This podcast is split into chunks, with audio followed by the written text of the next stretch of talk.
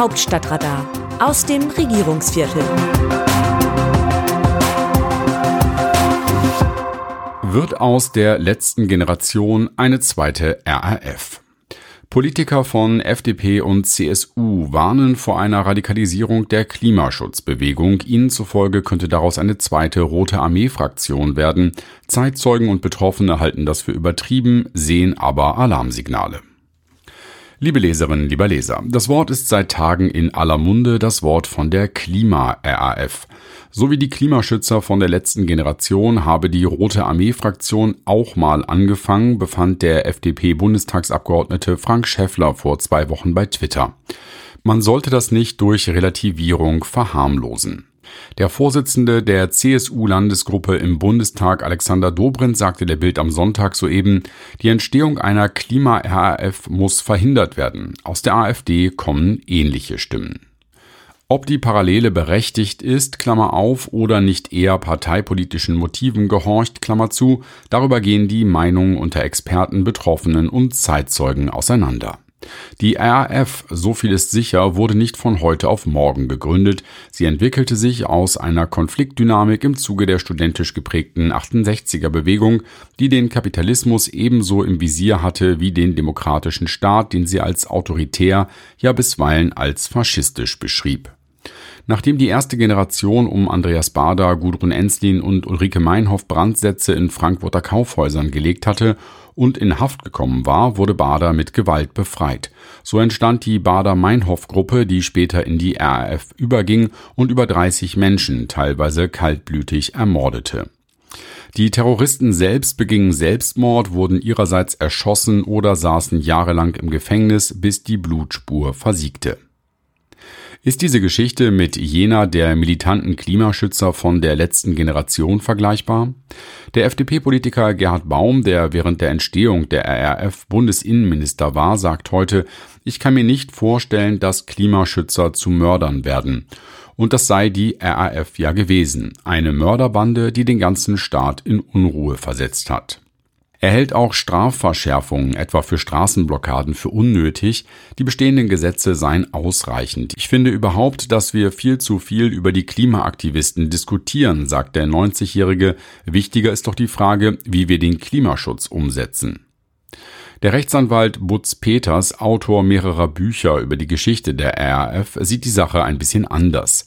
RAF ist in diesem Zusammenhang sehr hochgegriffen, betont er zwar, denn sie habe vorsätzlich Menschen um ihr Leben gebracht in der Vorstellung, dadurch das politische System in der Bundesrepublik ändern zu können, während die, über die wir reden, Teile des Straßenverkehrs in unseren Großstädten zusammenbrechen lassen, in der Vorstellung, dadurch ihre Klimaziele durchsetzen zu können.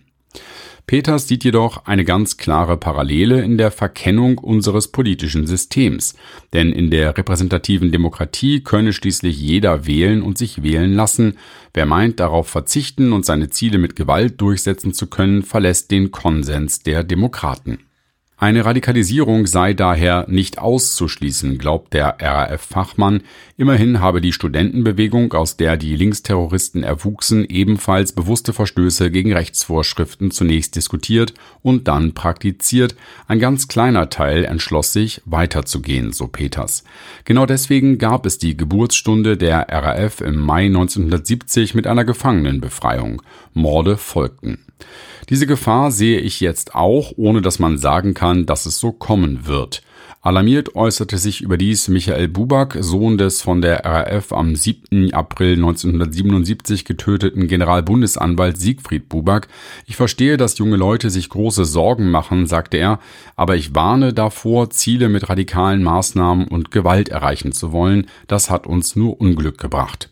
Nein, er wolle die Aktivitäten irgendeiner Gruppe ungern mit der RAF vergleichen, weil sie besonders grausam und schlimm war, fährt der 77-Jährige fort, aber ich sehe ideologisch bedingte massive Eingriffe in die Rechte anderer. Tatsächlich gibt es gewisse Übereinstimmungen zwischen den Vorläufern der Roten Armee-Fraktion und der letzten Generation mit Blick auf Regelverletzungen und die Unbedingtheit der Motive. So nahmen die Klimaschützer in einer Pressemitteilung am Freitag für sich in Anspruch, das einzig moralisch Richtige zu tun, sprachen von Widerstand sowie davon, mit der Bundesregierung verhandeln zu wollen, zum Beispiel über ein Tempolimit oder ein 9-Euro-Ticket. Wer sie zu Verhandlungen legitimiert, schrieben sie nicht. Nur war die Beschreibung des demokratischen Staates durch die RAF von Anfang an verquer, während kein seriöser Wissenschaftler heute bestreitet, dass wir uns bei anhaltend hohen CO2-Emissionen auf katastrophale Verhältnisse zubewegen. Ohnehin ist die Frage, was aus der letzten Generation einmal werden könnte, sehr hypothetisch. Dass aus Menschen, die den Planeten retten wollen, Mörder werden, leuchtet jedenfalls nicht unmittelbar ein. Bittere Wahrheit.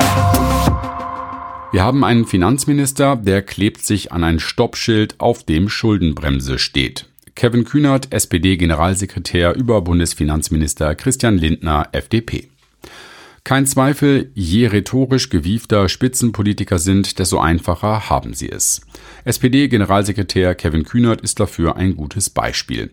Am Sonntag gab es beim SPD-Debattenkonvent nämlich einen Antrag, die Schuldenbremse auszusetzen. Keine geringere als Kühnerts Nachfolgerin als Juso-Vorsitzende Jessica Rosenthal plädierte dafür.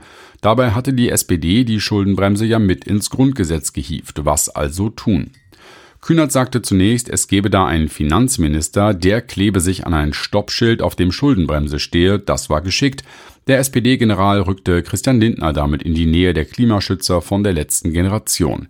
Ja, er machte aus ihm einen kleinen Finanzradikalen. Das war aber nur eine Finte, denn anschließend sagte derselbe Kühnert, die SPD habe die Schuldenbremse mitbeschlossen und man könne sie jetzt nicht gleichsam zwischen Tür und Angel und kurz vor dem Ende des Konvents einfach so wieder kippen. Mit anderen Worten, Kühnert erweckte vehement den Eindruck, als sei er mit der Antragstellerin einer Meinung, mit dem Ziel, deren Antrag ebenso vehement ins Leere laufen zu lassen. Der Sozialdemokrat machte es wie ein Handballspieler links antäuschen, rechts vorbeigehen und den Ball dann sicher verwandeln. In Wahrheit klebt Kühnert längst selbst am Stoppschild. Wie sehen andere Nationen Deutschland?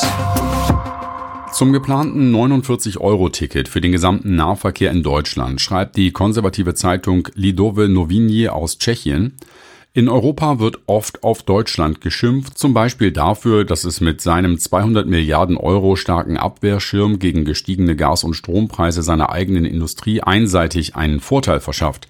Doch eines lässt sich nicht abstreiten. Wenn sich Deutschland für etwas entscheidet, dann setzt es das mit einer Tatkraft um, die man nur beneiden kann. Das sieht man beim 49-Euro-Ticket, auf das sich Bundeskanzler Olaf Scholz und die Ministerpräsidenten der Länder geeinigt haben. Wenn man es mit der grünen Wende ernst meint, muss man auch über die Verbesserung des öffentlichen Verkehrs reden, denn im Hinblick auf die Belastung für Landschaft, Straßen und Städte ist es egal, ob ein Auto unter der Haube einen Kraftstofftank oder eine Elektrobatterie hat.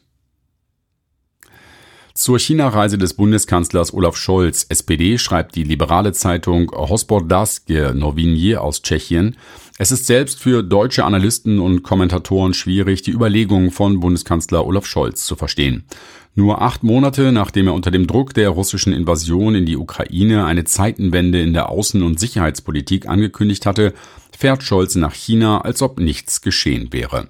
Die Politik des Wandels durch Handel war schon in Bezug auf Russland gescheitert, dennoch scheint es, als ob Scholz sie gegenüber einem noch härteren Regime fortsetzen will. Der chinesische Staats- und Parteichef Xi Jinping wird den Besuch aus Deutschland zweifellos propagandistisch gut ausschlachten. Das Autorenteam dieses Newsletters meldet sich am Donnerstag wieder, dann berichtet meine Kollegin Eva Quadbeck. Bis dahin, herzlich, Ihr Markus Decker, am Mikrofon Jan-Bastian Buck.